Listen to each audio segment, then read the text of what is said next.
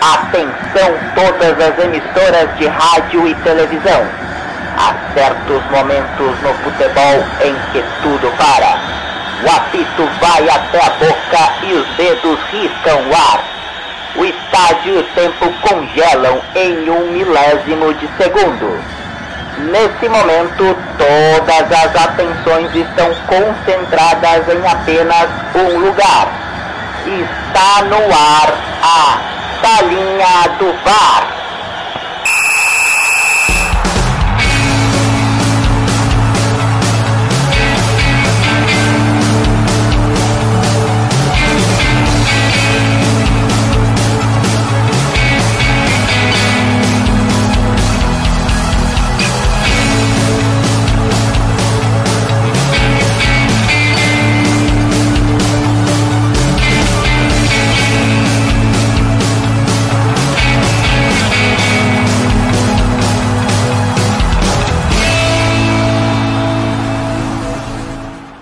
Eu sou o Will e chocolate sempre é bom.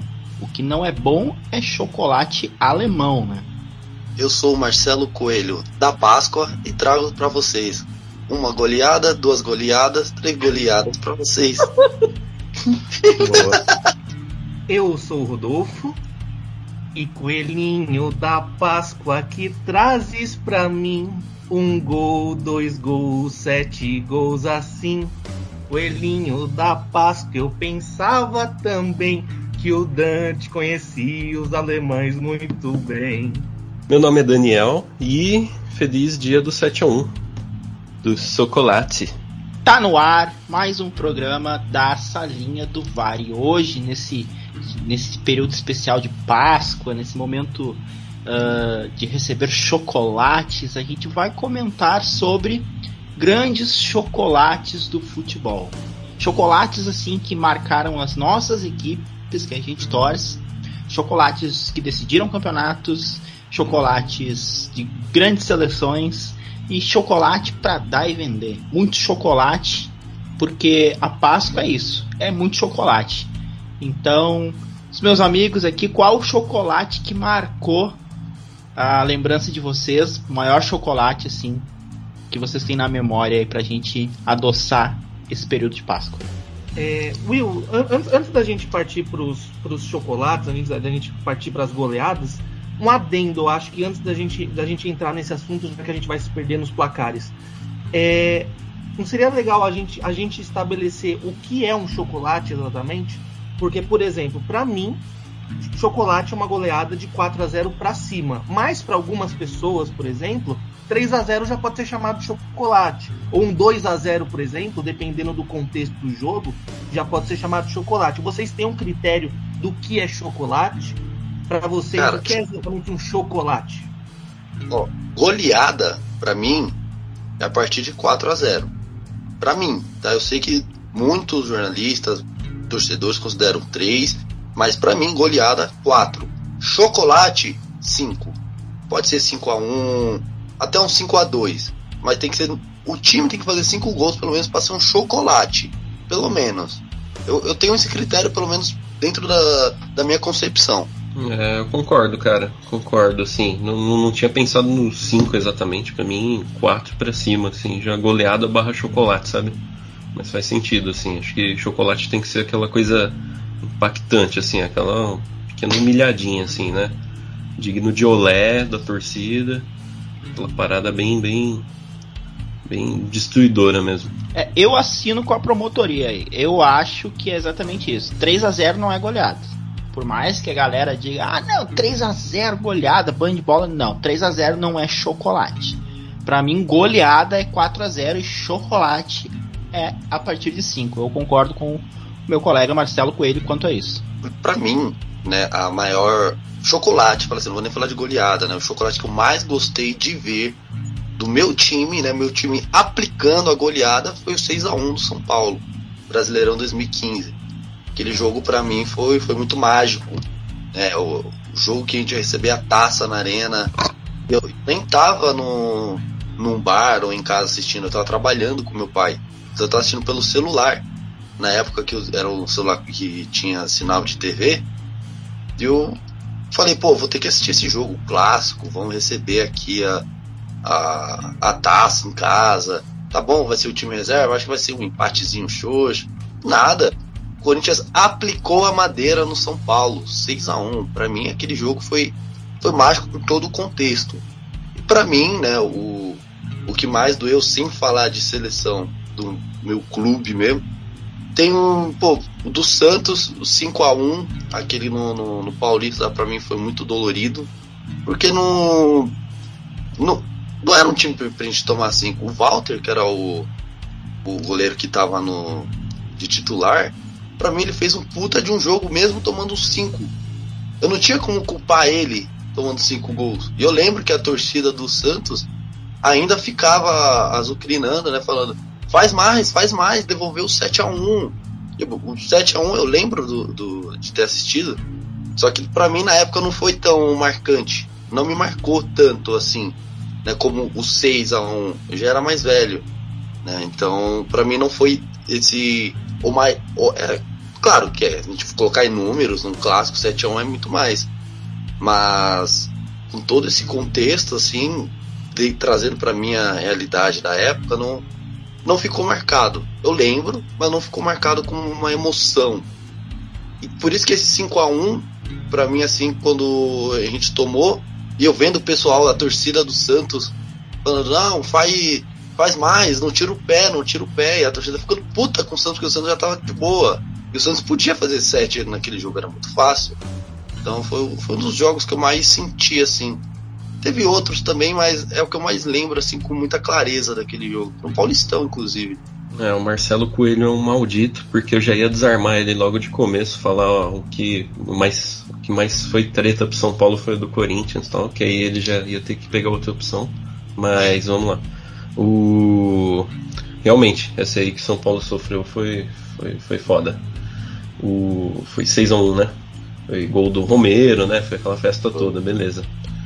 É, sem querer me fazer vingançazinha, tá? Mas um que é bem legal do São Paulo foi o 5 a 1 contra o Corinthians em 2005, né?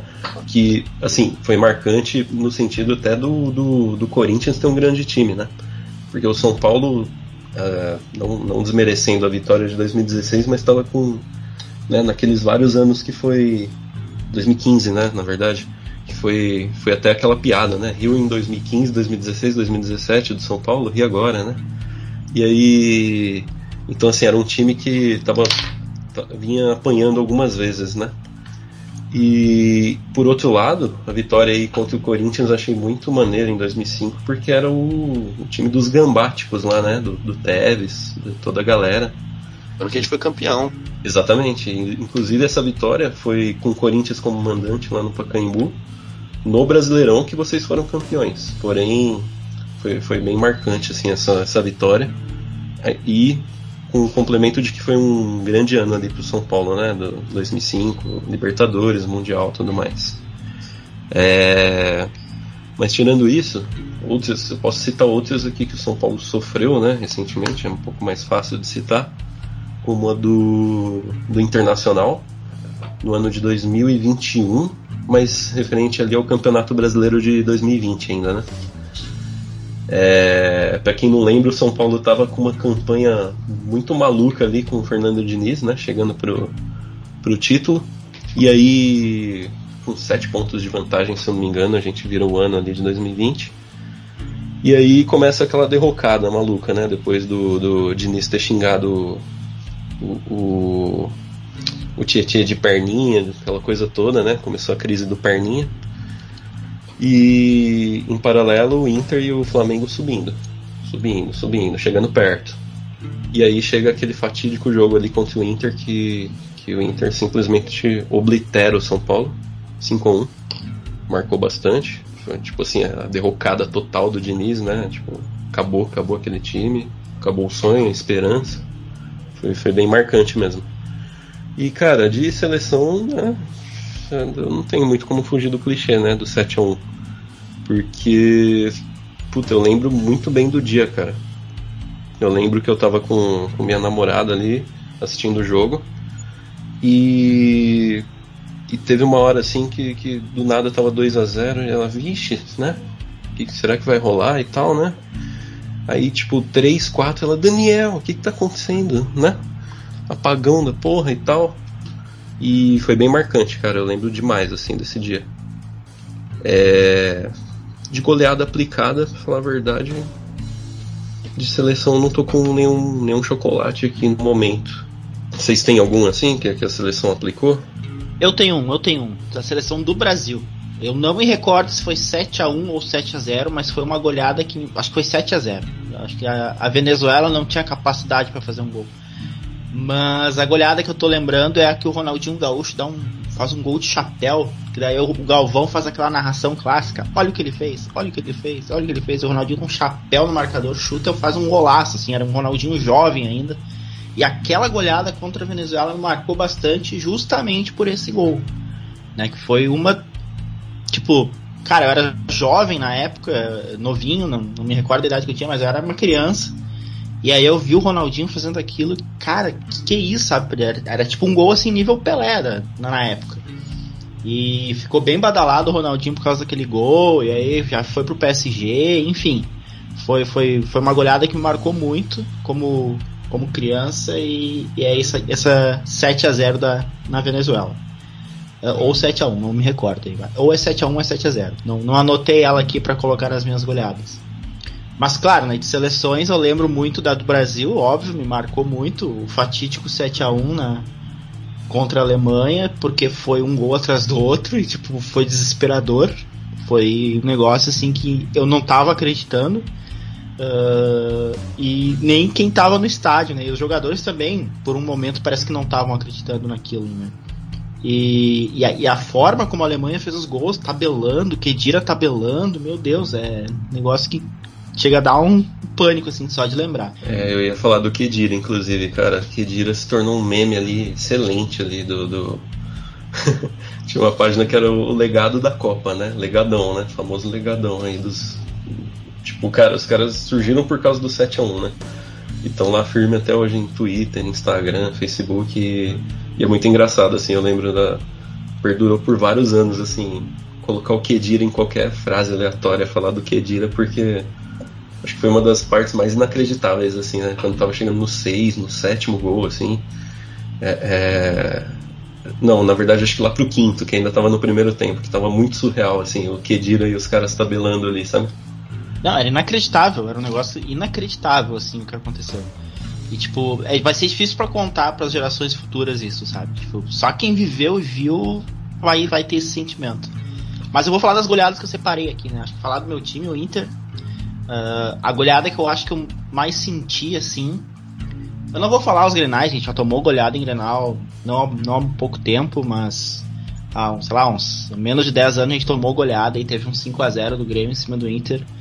Uh, por mais que o Inter ainda estava em recuperação, enfim, mas foi, foi uma goleada que eu senti.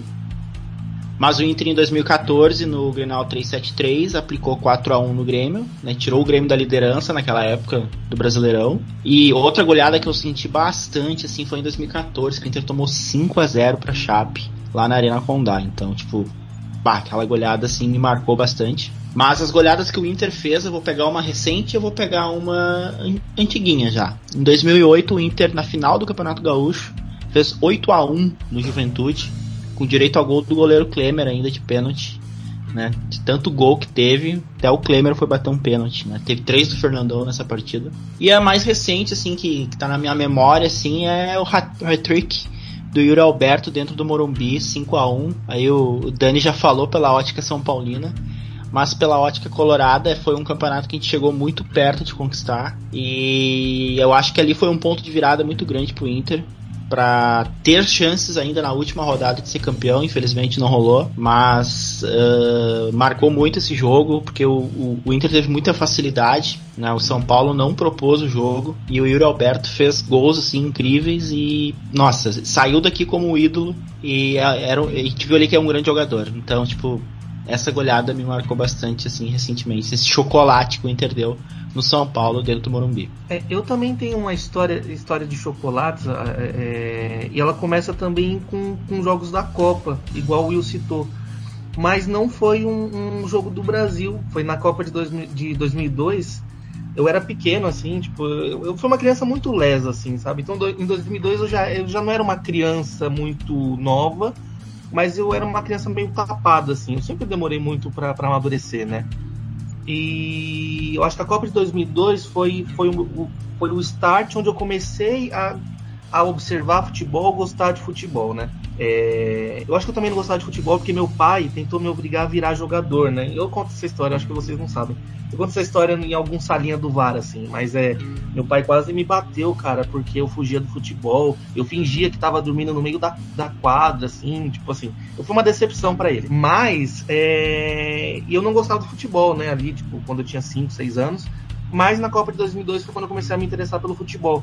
E é, eu comecei, eu entendi que tinha placar gigante desse nível, 5, 6, 7 gols, no jogo da Alemanha e da Arábia Saudita, que se não me engano foi 8 a 0 Foi quando eu olhei e falei, caramba, tipo, uma seleção consegue meter 8 gols na outra. Nossa, meu Deus do céu, que seleção que é? Seleção da Alemanha, não sei o que. Eu acho que foi, foi, foi o primeiro placar que eu olhei e falei, olha só, que número absurdo de gols. E, e a que mais me marcou, querendo ou não, vai ser também a do 7 a 1 porque eu acho que é a que. Eu acho que é a que mais dói, a que vai doer por, em, em todos nós brasileiros por muitos anos ainda, né? E eu acho que talvez pelo, pelo fato de ser palmeirense, eu acho que isso é uma característica do, do, da torcida do Palmeiras, é, eu não consigo lembrar de, de chocolates positivos, goleadas positivas. Elas ficam por mim de forma momentânea e vão embora. Agora, as negativas, elas ficam comigo durante muito tempo. Então, se você me perguntar, por exemplo, de, de chocolates, eu só vou lembrar de cabeça, assim, é, é, as goleadas negativas que o Palmeiras tomou. Aí eu vou lembrar do 6 a 2 do Mirassol, 6 a 0 do Curitiba, sabe? É, vou lembrar de todas essas, assim, essa daí, ó, o desgraçado já desmutou aqui, porque com certeza vai fazer piada né? Obviamente. Calma, é... não. não ia falar do Água Santa, né? Ia, ia te ajudar. Ia falar de ah. outros times aí e tal, né? Ah, entendi. Vai tranquilo, mas, vai tranquilo. Mas eu acho que é o perfil do, do torcedor palmeirense, assim, é, é, é focar mais nas, na, na, nos placares negativos, nos resultados negativos, porque o, o, o, palmeirense ele é um torcedor ressabiado, né? Até porque a gente, a gente viu fases muito ruins no nosso time, altos e baixos e tudo mais. Mas é, o Palmeiras, o Palmeiras gosta de aplicar chocolates também. Os que, os que vem na minha cabeça principalmente são os da Libertadores, né? Tanto na Libertadores de 2020, 2021, algumas que a gente participou também antes, que a gente não necessariamente levou o título, mas também teve boas campanhas.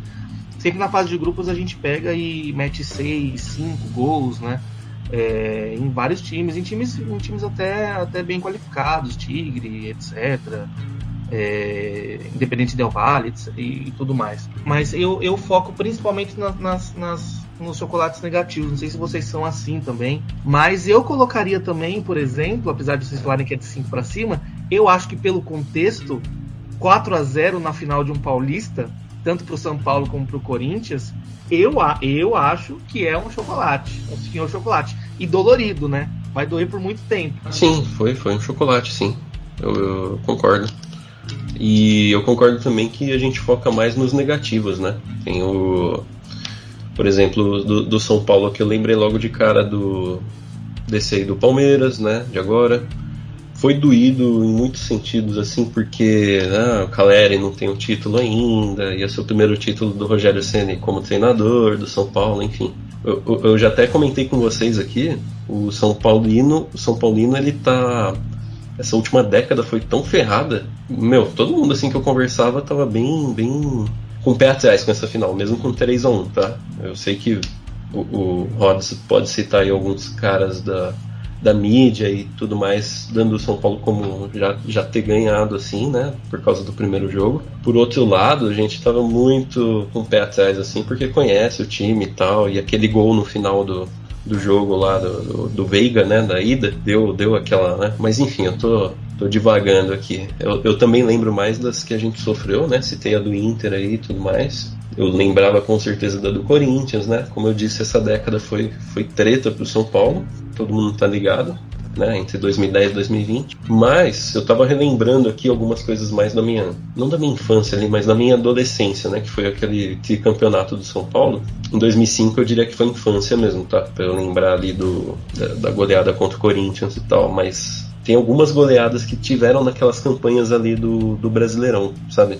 Não foram muitas, assim, muito expressivas, mas eu lembro, eu lembro muito de uma contra o Vasco. Eu não lembro exatamente a temporada, tá? Pode ter sido aquela da arrancada, acho que 2008, se eu não me engano, né? Que o São Paulo tá tipo 15 pontos atrás do Grêmio e depois consegue ser campeão numa arrancada lá de 16 jogos invictos, mais ou menos. Aí eu lembro assim, meio aleatório, sabe? Vasco 4 a 0 Eu acho que teve uma contra o Inter 3 a 0 mas aí já não, não considero tão chocolate assim. Também não tenho certeza se era 2007 ou 2008. Por outro lado, aqui, mais recente, né? Quais foram os anos marcantes, assim, quase positivo, né, pro, pro torcedor de São Paulo? A campanha da Libertadores de 2016, que foi o, o ano que tinha o Caleri, né? É, o Caleri naquele status de, de, quase ídolo, sendo que só jogou seis meses, foi, foi por causa dessa campanha da Libertadores. Não sei se vocês lembram disso, mas o São Paulo chega na semifinal é, com o Caleri dando show em vários jogos. A gente eliminou um time do México nas quartas ou na, nas oitavas, se eu não me engano, com gols dele. Ganhou bem ganho, assim, sabe? De 4 a 0 se eu não me engano. E teve uma fase de grupos ali também, que o Caleri fez 4 gols ou 3 gols no Trujilhanos. Lembra desse time lá do, da Venezuela? Esse é um dos recentes que eu lembro assim, né? Porque foi uma campanha da hora tal do São Paulo. É 6 a 0 ó. 3 gols do Caleri. 4 gols do Caleri. Então, Pô, acho que essa é que eu lembro, assim, mais legalzinha do, das recentes, sabe? Ah, teve um 9x1 também ano passado, né? Que o, o Pablo fez três gols no, no time aqui, acho que era o 4 de julho, se eu não me engano. Pô, mano, ali foi, foi de sacanagem. Ficou puto, puto, puto. Ah, foi, foi, foi. Teve a zoeira toda ali, né? Do 4 de julho ter ganhado São Paulo, né? Nossa, primeira vitória nossa na Copa do Brasil, sei lá o que. Zoaram pra caramba, né? Acho que o time de São Paulo ficou putão ali, né? Aí sentaram a baga. Tipo, o Pablo. O Pablo arregaçou. Pablo arregaçar é foda, né? Então, acho que todo mundo lembra do histórico dele no São Paulo, né? Acho que o cara teve uns 80 jogos, o Caleri com com 20 e poucos já alcançou os gols dele. Quando eu falo de goleada, né, eu quis trazer assim as que mais me marcaram, né, como torcedor. Mas tem uma também, né, por mais que eu, que eu diga assim, né, que eu goste, não sei, seja mais uma simpatia, uma paixão, pô, eu, sou um torcedor ainda assim, né, bem mequetrefe do Arsenal. E a que mais me doeu, né, no, foi, foi uma goleada, né, no, eu até diria que poderia se tornar um chocolate por ser uma final, foi o da final da Liga Europa, né? Perdeu pro Chelsea de 4 a 2 com o Naemery, que deu certo em todos os lugares, menos nesse maldito clube. Ali para mim foi, foi muito difícil também, foi, eu senti muito. Porque uma final, né, poderia ser o primeiro título europeu do clube. Ele já tinha largado a Premier League, então já tinha essa obrigação de ganhar a, a liga para pelo menos ir para para Champions.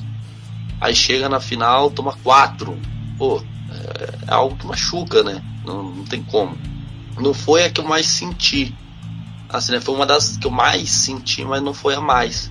Eu acho que essa do, do Santos, pela expectativa que eu estava, mesmo sendo paulistão, assim, foi a que mais, mais me marcou. Sabe? Que, que você fala assim, pô, mas Vai, bate pronto, lembra a goleada que você mais sentiu. Aí fala, pô, beleza, tá. Santos. É o que eu lembro, assim, exatamente pelo contexto dos caras estar falando, vai, faz mais. Vai, chega no 7, tá ligado? E, e obrigado, Deus, por iluminar a cabeça do Santos e não deixar eles fazerem 7. Eu acho que esse é o chocolate que dói mais, né? Que é o chocolate inesperado. E se a gente for parar pra pensar, tipo assim, você recebeu um ovo de Páscoa na Páscoa, faz parte, você entende. Agora imagina o cara chega com ovo de Páscoa, tipo, no Natal. Você fica, oi, o que acontece? Então essas goleadas que vem, tipo, quando você não espera, quando, quando a vitória tá quase certa, ou quando você vai pegar um time e aí você menospreza porque é um time pequeno, é um time que não tem muita história, quando, quando o favoritismo é muito descompensado por um lado e do nada você toma um revertério, né? O Palmeiras é craque em fazer isso. É craque, tipo, em, em, em, em tomar em, tomar em tomar uns sacodes, em, em, em, apagar em campo e levar tipo 5, 6 gols. O Palmeiras é craque nisso, né? É, e o apagão do 7 a 1 é muito a isso. A gente simplesmente não entendeu o que aconteceu, até hoje tenta entender o que aconteceu e não tem resposta para aquilo, né? Eu acho que esses são os chocolates que doem mais. Sim, sim. Inclusive, um que, que você falou, essa sua essa comparação para mim foi perfeita. Por exemplo, quando a gente tomou de de 5 do Flamengo aqui na Arena, né, o Corinthians. Pô, era algo que eu já tava esperando. O time todo todo quebrado mentalmente, não tinha um comando, não tinha nada, não tinha nada. Ele já tava falando, mano, a gente vai tomar um sacode do Flamengo. Tipo, o que foi o que aconteceu? 5 a 1 baile, foda-se, bola na rede, Bruno Henrique, toma, vacilou, tal, é isso. Beleza. Nem doeu. Eu já sabia que isso ia acontecer. Claro, é chato, né? Você não, ninguém gosta de tomar um monte de gol, perder de goleada em casa. Pô, é ruim. Mas pelo o cenário que a gente já tava em, em frente, pô, era totalmente esperado isso. Flamengo doutrinando no, Brasileirão, a gente naquela aquela perna do caralho. Então era, sabe, normal pra gente. Não normal assim, mas esperado. Não foi um, um, uma surpresa igual essa do Santos. Por isso que, que marcou bastante assim. Tá, tá gravado até hoje. É foda, mano. É, nessa linha aí do que vocês estão falando, né? Do esperado ou não. É, eu diria até que a final de 98 ali da Copa do Mundo foi um chocolate, né? Porque, vamos lá, tudo bem, 3 a 0 não é, não é 5, mas foi muito inesperado, né? A seleção ter tido aquele apagão. É, eu, eu, voltando, vendo os VTs da época, vendo documentários e tudo mais, cara, você vê que o Brasil tava muito hypado. O Brasil tava, tipo assim, jogando muito, Ronaldo no auge, mais do que 2002, sabe? É, seleção mais hypada, acho que mais do que 94 no início da Copa, né? No início da Copa de 94 o pessoal não botava tanta fé, né?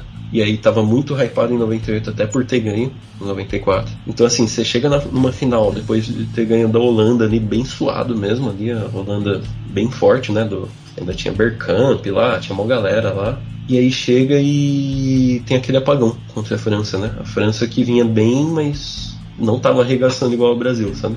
É, mas pode, 3 a 0 pode... não é goleada, não é chocolate, né? Ah, mas do jeito que foi, não sei, não, cara, porque foi dominado o Brasil, sabe? Um Brasil que tava acostumado a ir, ir bem, totalmente cego. Você dizer que é, um, que é um chocolate, assim, você pode considerar, eu entendo. Assim, né? Pelo contexto que você, você, uma você trufinha. fala. Uma trufinha, então. Uma trufinha. Vai, uma trufinha. Hum. Beleza. Ovinho, ovinho. Um ovinho, tranquilo, uma moeda de chocolate. Sabe, mas é foda, é porque realmente, vai, final de Copa do Mundo. O seu time é o melhor do mundo. Você chega defendendo, ganhou 94, já chega com uma puta seleção, defendendo o, o título, prestes a ganhar o segundo. Você, todo, todo mundo falou: não, esse título é do Brasil. Já era, mesmo que a França esteja jogando em casa, é do Brasil. Só uhum. que eu ainda não consigo ter essa dimensão pelo que falam do, de relatos. Mas eu não sinto isso, né? Porque eu não vivi. É muito complicado. Por exemplo, eu vejo que o, o Corinthians tem uma goleada de 11 a 0 do Santos. Eu não consigo falar disso numa roda com amigos para zoar um Santista, sabe? Uhum. É uma coisa que eu sinto no, na relação da final. Eu entendo falar de chocolate pelo contexto, assim. Só que eu ainda não consideraria. Eu tô no time do Will, uma trufinha, vai. Tá, pode ser aquele ovinho da Copenhagen, assim, que é caro pra cacete, né? Por ser uma Copa pode do ser. Mundo, mas ele é pequeno, né? Ele vem pouco, assim. Boa, boa, boa. Uh, e falando assim de goleada, né? Acho que vocês já comentaram do, do, chocolate. Acho que o time nunca espera tomar um chocolate. Quer dizer, que nem o Rodolfo trouxe o exemplo ali da Arábia Saudita contra a Alemanha. A gente espera que pode ter um chocolate nesse jogo. Mas um Brasil e Alemanha a gente não espera. Então quando o um, um chocolate vem e a gente não espera, cara, é, é mais doído, né? E é, eu tô aqui para recordar justamente um joguinho aí, uh, quartas de final da Champions League 2020, Barcelona e Bayern. Cara, a gente não espera tomar um 8 a 2 O Barcelona não esperava tomar um 8 a 2 do Bayern, assim. Então, tipo, é um chocolate doído, entendeu? Mas a gente tem que comentar de chocolate, porque é um chocolate muito marcante, assim, nos últimos anos e, cara, foi inacreditável. Assim. Cara, foi, foi maluco mesmo. 8 a 2 né? É, quando você fala assim, Champions League, mata-mata, entre dois timaços, assim. Você fala de 8 a 2 você, você pensa, pô, absurdo, mas deve ser ida e volta, né? E não, isso aí foi jogo único, né? Foi aquele, aquela volta da. Exato, da... mesmo jogo. É, um jogo, cara. Um jogo e o É. time com o Messi, com o Soares, com toda aquela. Não todo mundo, óbvio, né? Mas a base ali, né? Ainda tinha Busquets, tinha, tinha Piquet, era um baita time. E foi obliterado, assim, isso é louco. Foi, foi uma coisa assim. É, é bem parecido com o 7x1, né? Até pelo número de gols. E também você vê que o Bayern chega na, na final com aquele peso assim, né? Tipo, ah, cara, tem que ganhar essa final, né? Porque todo mundo achando que tem que ganhar porque aplicou um 8 a 2 né? Igual a Alemanha chegando na final aqui, sabe? Ah, tem que ganhar porque arregaçou ali na, na- o Brasil no 7 a 1 né? E, e nas finais até que foi mais apertadinho, né? Mas o, tanto o Bayern quanto a seleção alemã ganharam, né? Nesses, depois desses chocolates aí. Mas, Foi- mas foi- sabe de uma coisa que, que me incomoda, cara? Tipo assim, ok, a gente tá falando aqui muito do Brasil e Alemanha por ser um chocolate memorável, assim. Mas, cara, quando a Alemanha fez o terceiro gol, cara, se eu sou o treinador do Brasil, eu já teria mexido no time. Isso é é interessante perceber em algumas goleadas, os caras tomam o terceiro, tomam um quarto, os caras não mexem no time. E eu acho isso inacreditável, porque Cara, se tu tomou o segundo, daqui a pouco, dependendo do contexto, tu tomou o, o gol, a, a a jogada, a armação, tomar o terceiro, cara, tu tem que fechar teu time e jogar no contra-ataque. Paciência. Não tem muito o que fazer, sabe? Porque senão tu vai tomar outro, vai tomar o quinto, sexto, sétimo, e olha aí. Sim, total. Eu acho que os caras devem ter um. Deve ser um misto de, de, de tomar um choque, assim, junto com os jogadores e de, sei lá, talvez não querer queimar algum. Porque você tira um jogador no primeiro tempo ainda, né? É como se você estivesse falando, ó, por culpa desse aqui, né, tomamos, mas é um mal necessário, né? Você tem que mudar. E até uma coisa que eu acho que o Rogério errou na, na final ali do Paulista. Tipo, tanto na escalação, ele repetiu o time da ida, né? Por- em vez de, de entrar com Luan, com os volantes assim mais, mais seguros, tal, uma galera pra segurar. E não mudou logo de cara também. A gente levou dois gols muito rápidos ali do, do Palmeiras, né? Mas eu acho que tem um pouco disso, sei lá, realmente. Deviam, devia já mudar logo de cara, assim. Eu, eu lembro desse jogo do Barcelona, tava no bar, assistindo, né, com, com um amigo, e a gente não tava acreditando. Falou, que isso, mano? 8 a 2? 8? Não, não, deve estar errado. Pô, Você tá dormindo, tem alguma coisa assim. E cara, o que mais me me impressionou assim foi, vamos dizer assim, entre aspas, a crueldade do, do Coutinho. É, o Coutinho, sendo criticado do Barcelona, é emprestado no início da temporada pro Bayern. Bayern, né, que gosta de ter jogadores como o Coutinho no seu time. E todo mundo falando, putz, será que o Coutinho vai encontrar o futebol dele? E até que começou legal, né, mas não, não engrenou tanto assim no, no elenco. Até gostariam de ficar com ele, mas não estavam dispostos a pagar bala por, por ele. Beleza, não não imaginava que o Coutinho ainda teria uma significância na partida ao entrar. Mas não, ele entrou com, com sangue, sabe? Parecia que ele queria mostrar que ele ainda tinha alguma algo a, mostra, a, a apresentar para a torcida, até mesmo para o Barcelona. E ali ele jogou muito bem, né? Praticamente fechou o caixão do Barcelona, que já tava no caixão faz muito tempo. Mas, pô, aquilo pra mim foi, foi muito engraçado. Naquela, nessa situação não tem muito até o que fazer. Seu time tá tomando um baile, um baile. Vou trocar, às vezes é pior. Sabe, eu entendo o treinador não fazer isso. Porque, pô, você tá no campo, pum, tomou um pum, pum, pum, pô, 4, 5 a 0. Tá, opa, peraí, vamos, vamos trocar.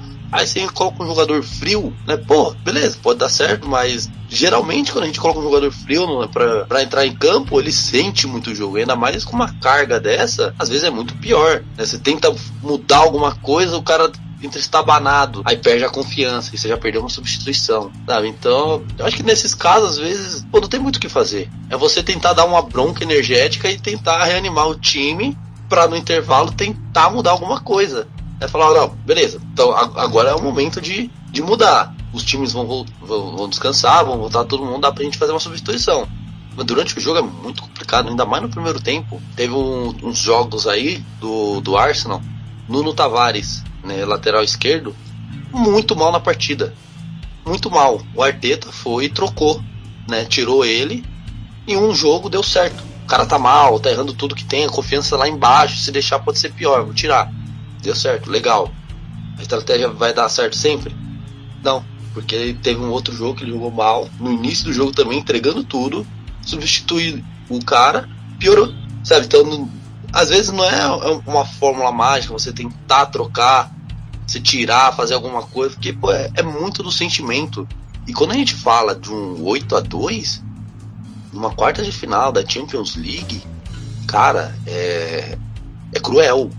É cruel imaginar o que, o que os jogadores estavam pensando, sabe? Mas o que estava passando na cabeça do Messi? Eu fico pensando às vezes isso. O que, que o Messi estava pensando? É, eu acho que também uma coisa, uma coisa interessante, que a gente pode até usar o Barça de exemplo, pensando, né? É que chocolate dói, né? e fazer um e fazer um e fazer chocolate, né, tipo, né, entregar um chocolate para outro time é bacana também. Só que eu acho que esse é o mais é, isso é o mais interessante, porque se você se você é um time grande, isso vai acontecer em algum momento com você. Você vai tomar uma goleada bizonha e você vai entregar outras goleadas e tá tudo certo. Eu acho que esse é um pensamento bem reconfortante. Se você, por exemplo, levou um chocolate de de um time grande, que bom, você está entre os grandes. Daqui a pouco você vai estar tá entregando outra goleada para outro time tão grande quanto, né? E, e, e tudo mais. Por exemplo, é, vendo o, o, histórico, por exemplo, do, do, do Palmeiras, é, é, eu, nem, eu nem sabia, mas a gente tem. A gente, a gente tem um chocolate, a gente tem uma goleada de 6 a 0 alguma coisa assim, em cima do Borussia Dortmund, sabe? Tipo, coisas bizarras desse, desse, desse, desse, desse, desse, desse tipo, em cima do Boca Juniors e tudo mais. E o Barça, por exemplo, levou 8 a 2 do Bayern, mas eles têm uma histórica, que não é só um chocolate, é, uma, é, um, é, um, é um chocolate virada em cima do PSG. Eles têm uma outra goleada dolorida em cima do Santos também. Tipo, então em algum momento você vai levar um chocolate, você vai levar uma goleada histórica e você vai entregar outra goleada histórica. Então acho que esse é um pensamento bem reconfortante, pelo menos. Se hoje você tomou tomou um placar está te deixando triste, bola para frente que uma hora você vai entregar ele de volta, né? Por exemplo, o Barcelona tem esses, tem esses, esses, esses e outros, outros, outras grandes goleadas, né? É, inclusive foi, foi duas semanas atrás eles, eles desacreditados pegaram o Real Madrid e meteram, meteram uma goleada no, no, no Real Madrid e fizeram a festa e tudo mais, né? Então acho que isso alguma hora vai acontecer. E esperto é o Neymar, né? Que conseguiu ficar de fora tanto da goleada do 7 a 1 como da goleada do Bayern em cima do Barcelona. Esse, aquele ali tem uma estrela, uma sorte danada. É. Mas assim, esse lance de ser reconfortante pensar nisso, cara, eu não, não concordo muito, velho. Sei lá, tipo, ah, eu fui traído. Mas e aquele famoso lá que, le... que levou 16 traições? Tá ligado? Pô, não, sei lá, não pensar nisso. Tá, é que nem quando o meu time perde. Falo, ah, eles não pagam minhas contas mesmo? Vou, vou ficar estressando por ele. Mas cara, eu tô puto. Tô puto, mano. Eu não quero que isso aconteça por, por mim, mano. Coisa tinha, tinha que ganhar todos. O Palmeiras tinha que falir, não existir mais. Depois você extermina o São Paulo e fecha o Santos. Esse é o meu pensamento, mano. Eu não, sei lá, eu não consigo assimilar isso. Tipo, ah, beleza. A gente vai fazer e vai tomar. Não, não tem que tomar. Eu odeio perder. Odeio, odeio perder. Odeio perder de um. Imagine de cinco. Seis, sabe? Não, eu não consigo assimilar isso. Caralho, Coelho, você tem maior energia daquela pessoa que entra nas lojas americanas puta e quebra os ovos de Páscoa porque não pode comprar. Sim, sim, sim, amigo. Esse sou eu. Quebro tudo, pego as barras de chocolate, não vou conseguir comer. Ninguém vai. Vou lá, quebro tudo e coloco. Tá certo, cara. Não aceita perder, não. Não sai por baixo, não. É, é, é, foda, tá ligado? Eu não, sei lá, não consigo aceitar isso assim de boa. Imagine, meu time tomando 8x2 nas quartas da Libertadores. Nossa! Cara, tem, tem, que, tem, que, tem que ser. Tem que, tem que entender, tem que, tem que ser generoso, tem que perdoar o time, né? Por exemplo, o primeiro Grenal da história, eu vi aqui, foi uma goleada histórica do Grêmio em cima do Internacional. O Will tá, o Will tá, tá bravo? Não tá. Ele tá criando problema por causa disso? Não tá. Entendeu? Tem que relevar essas coisas, cara. Porque, imagine o Will vendo hoje um 11 a 0. Cara, sabe por que, que eu não vou ver esse 11 a 0? Porque esse ano não tem mais Grenal. E a gente sabe por quê. mas assim, né, cara, tudo bem, foi 11 a 0 o primeiro jogo, mas o Internacional recém-fundado, né? O Grêmio foi fundado em 1903, o Inter foi fundado em 1909. Então a gente tem sete anos aí de diferença de uma fundação de um clube para o outro.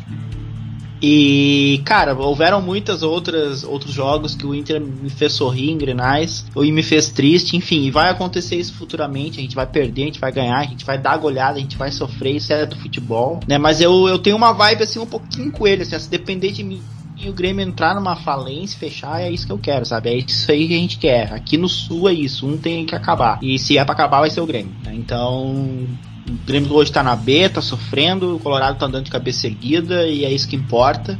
Mas, cara, isso é da rivalidade, né? Isso é da rivalidade aqui do Sul, né? Desses dois clubes, né? Acho que aí em São Paulo eu acho que é diferente a coisa. Acho que são, são muitos clubes, a torcida é pulverizada.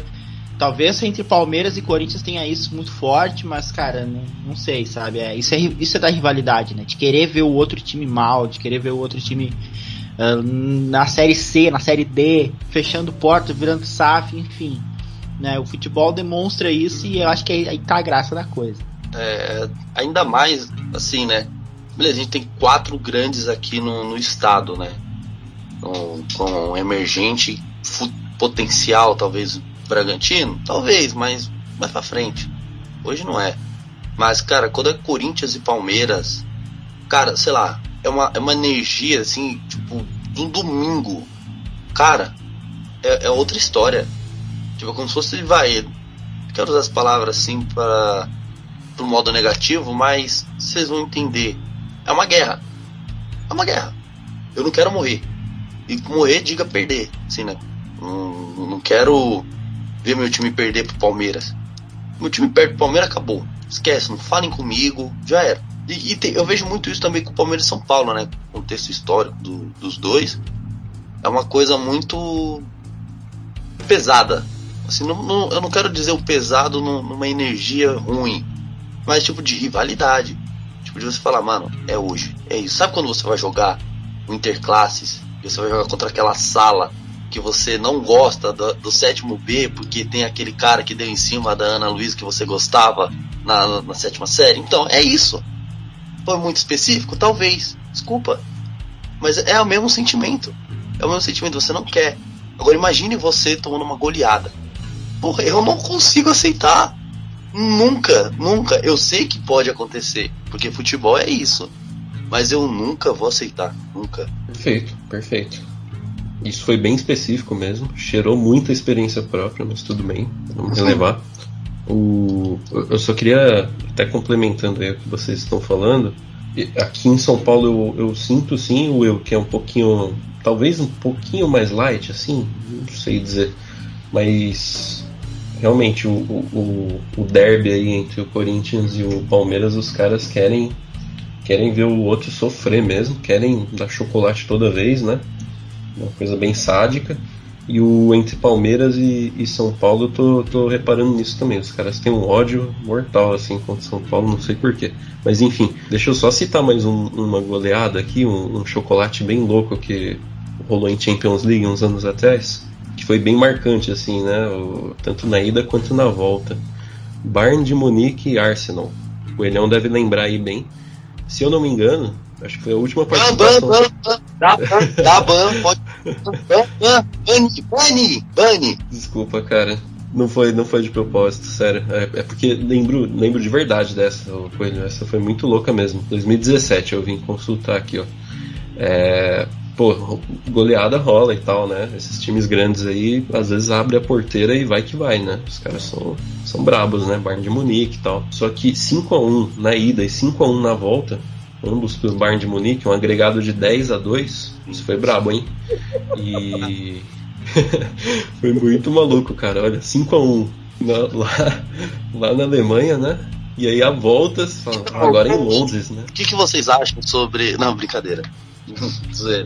Não, é, é foda.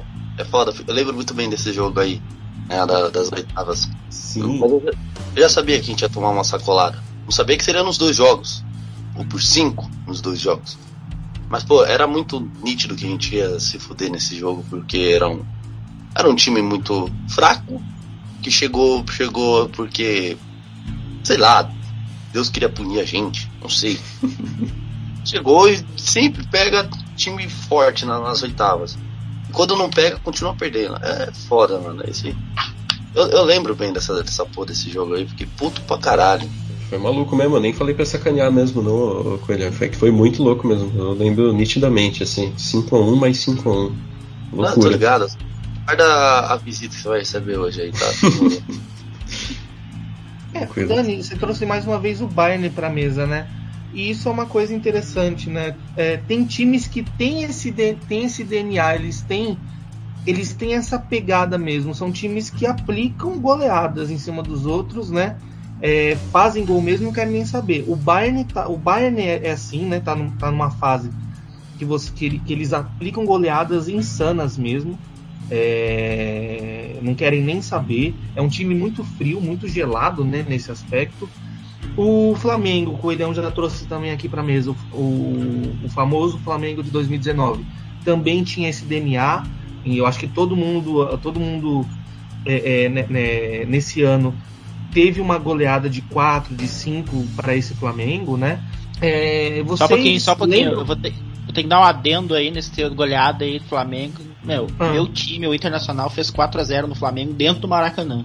Só, só um parênteses aí. Aí foi monstro. Aí foi monstro. É. Então, é, eu, era exatamente isso que eu ia perguntar. Se vocês lembram de, de fases do time de vocês que o time tinha esse DNA. Por exemplo, você, você acabou de falar do Inter, né? O Inter, para mim, é um time que, mesmo estando numa fase ruim, é, às vezes eles entram em campo, mesmo desacreditados, e aplicam umas goleadas muito loucas. A gente já falou da do São Paulo, você acabou de falar da do Flamengo, né? Então o Inter, por exemplo, é um time que tem esse DNA, mesmo não, não estando numa fase muito boa, né? É, mesmo sendo, sendo a, a, tristeza cotidiana do Will e da Renata Fã, ainda é um time que pega e mete umas goleadas, dá umas sacoladas em times que estão até tipo, muito bem, ou dominando uma, uma, uma competição tudo mais, né? Vocês lembram de fases do time de vocês com esse DNA? É, como tá falando do Inter aí, eu vou, vou comentar, mas uh, o Inter tem no DNA dele uma parada que é a seguinte, ó. Contra time pequeno, o Inter fica muito pequeno. Contra time grande, o time do Inter cresce muito. Então, sempre quando tem algum confronto de time grande, assim, valendo alguma coisa, cara, o Inter vira outro time. E aí, de repente, a gente é eliminado pelo Vitória, pelo Globo da Copa do Brasil, entendeu? Então, isso é do DNA do Inter. Ele crescer contra time grande e ficar pequeno demais contra clubes pequenos. Então, isso, isso está muito intrínseco na, na, na, história do Inter em vários momentos, assim. Assim, de aplicar goleada, cara, não, não lembro muito bem. Assim, teve um, uns uns jogos que aplicou bastante goleada, mas não uma temporada cheia de goleada, sabe? Mas a que mais me lembra, assim, que você fala, ah, a melhor fase do seu clube que ganhou sem parar. Pô, 2015 para mim foi inacreditável. Era 2 a 1 2 a 0 3 a 0 4 a 3 no esporte. Pô, são jogos assim que eu lembro. Ficou 17 jogos invictos. Fez um 3 a 3 com o Palmeiras épico. Sabe? são, são os que eu mais lembro, assim, né? A gente concordou que 3 a 0 não é goleada, né? Mas são placares elásticos, assim, querendo ou não. Sabe? O Corinthians disputando com o Atlético Mineiro para ver quem ia ganhar o título. E o Corinthians fora de casa mete 3. Pô, beleza. Não é goleada, mas é algo significativo, sabe? Então, foi um, um, uma época, assim, que eu lembro muito bem no Corinthians muito ofensivo. O que não era comum, né, até então era o, o time da defesa, tal, não era o time dos muitos gols, por isso que é o que mais tenho de lembranças assim. Cara, também, viu? É difícil resgatar uma fase do São Paulo aí com goleadas, né? Sem, sem voltar sempre ali pros anos 2000, né? Para pro do Brasileirão ou para 2005. Cara, uma coisa recente aí que eu até relembrei no começo e é sempre curioso de relembrar, né? Era o do São Paulo do Diniz, que empolgou ali em 2020 e morreu em 2021 é, aplicava umas goleadinhas interessantes, sabe? Tanto que né, chegou ali empolgado para ganhar o Brasileirão, né? E acho que fechou em quinto, sei lá, mas enfim. É, eu lembro é, é, dessa sequência, assim, acho que me marcou um pouco de ganhar do Flamengo lá no Maracanã de 4 a 1 é, O Flamengo, hein? Flamengo, né? 2019 tinha tido toda aquela sequência lá que a gente sabe, né? E aí em 2020 lá desacreditado tudo mais, né? O, no caso São Paulo desacreditado ali consegui ganhar do Flamengo tanto o jogo da ida quanto da volta do, da Copa do Brasil, né? Ali não foi tão goleada assim, foi 3 a 0 mas no Brasileirão teve esse 4 a 1 no Maracanã. Aí teve, teve umas vitórias ali contra, contra outros times que foram que foram empolgantes assim, sabe? A gente ganhou do Binacional, se eu não me engano, de 5 a 1 na, na pré-Libertadores. Foi, foi uma sequência bacana, assim, que não durou muito, né? A gente sabe, mas é o que eu lembro, assim, de momento, de goleadas. E aí são as esporádicas depois, né? Que a gente falou. 9 a 1 ali, outro 4 a 0 aqui e tal. Nada, nada muito contínuo, igual o Flamengo, o Atlético Mineiro, sabe? É, o Palmeiras, como eu já citei, o Palmeiras ele não tem muito esse DNA, né, de fazer grande, muitas goleadas e tudo mais, né? A gente tem apagões e toma muitas goleadas, isso acontece. Mas eu eu vejo que o Palmeiras ele é um time, principalmente ali a fase da academia, é, na época do Palestra Itália, era um time que goleava mesmo sem dó. Tanto que é, boa parte das goleadas históricas que a gente tem são todas concentradas nessa época, né? Mas acho que de uma forma geral todos os times têm, têm uns números maiores, mais lá na, em 1900, 1910, 20, 30, etc. Mas o Palmeiras ele, ele tem, tem várias goleadas mesmo. Eu acho que o Palmeiras do, do século 21 mudou o perfil dele. Eu acho que também porque a gente passou por momentos ruins. E por isso, por, por exemplo, o torcedor de hoje não tem muitas goleadas para lembrar, assim, né? Grandes, notórias, né? É, elas estão mais concentradas nessa época mesmo. Mas eu vejo, eu vejo o Palmeiras, por exemplo, que, que, ainda é um time muito competitivo, apesar de não, não gostar de aplicar goleadas, é um time que consegue, que é muito competitivo, vai para cima, sabe jogar de muitas formas diferentes, gosta de, de aplicar viradas também, é, mas goleadas mesmo, eu acho que não, não é algo que faz parte, pelo, pelo menos, dessa, dessa formulação de, de Palmeiras dos anos 2000 para cá mesmo mas eu não sei se o torcedor palmeirense sente falta disso necessariamente. É bom uma goleada de vez em quando, é, mas eu acho que o torcedor palmeirense, por ser um bicho ressabiado, ele só fica feliz de não levar goleada. Isso, isso para ele já é uma grande vitória. Legal, mano. E até fazendo, falando aqui em nome dos, dos ouvintes santistas aí, né? Já que não temos nenhum representante santista aqui na bancada, teve o a época do Sampaoli, que era bem isso aí que você falou, Rods. Era o, o, time do São Paulo e no Santos ali era conhecido por ou aplicar ou tomar goleada, né? Um time mega ofensivo que teve várias goleadas ali que eles aplicaram, arregaçaram times, seja no, no, no Brasileirão, na Libertadores, ou quando eles abriam demais ali, né? Porque era puro ataque, os caras levavam goleada, né? Era uma coisa assim que não era era, era difícil pro torcedor santista, né? Saber, não sabia muito o que esperar, mas foi uma época interessante, assim, não tinha jogo chato o Santos, sabe? Você ia ver só jogão, quase certeza de sair muitos gols ali. Bom, antes da gente encerrar, acho que seria legal então a gente ressaltar aqui as maiores goleadas, por exemplo, do Brasileirão. Maiores chocolates, né? Chocolates. Chocolate. Chocolate. Estamos em época de Páscoa, amigos. Chocolate, pô, vamos falar certo. Ó, no, no, Brasileirão, é claro, óbvio que maior, o maior chocolate teria que ser do Corinthians, né? 10 a 1 no Tiradentes do Piauí. É, o, o segundo foi do Vasco, no, em cima do Tunaluso, um 9 a 0 E o terceiro foi, tem um, quatro jogos aqui com 8 a 0 Fluminense 8, Fonseca 0, Grêmio 8, Perdigão 0, Flamengo 8, Fortaleza 0 e Guarani 8, River 0. São os maiores do, do Campeonato Brasileiro.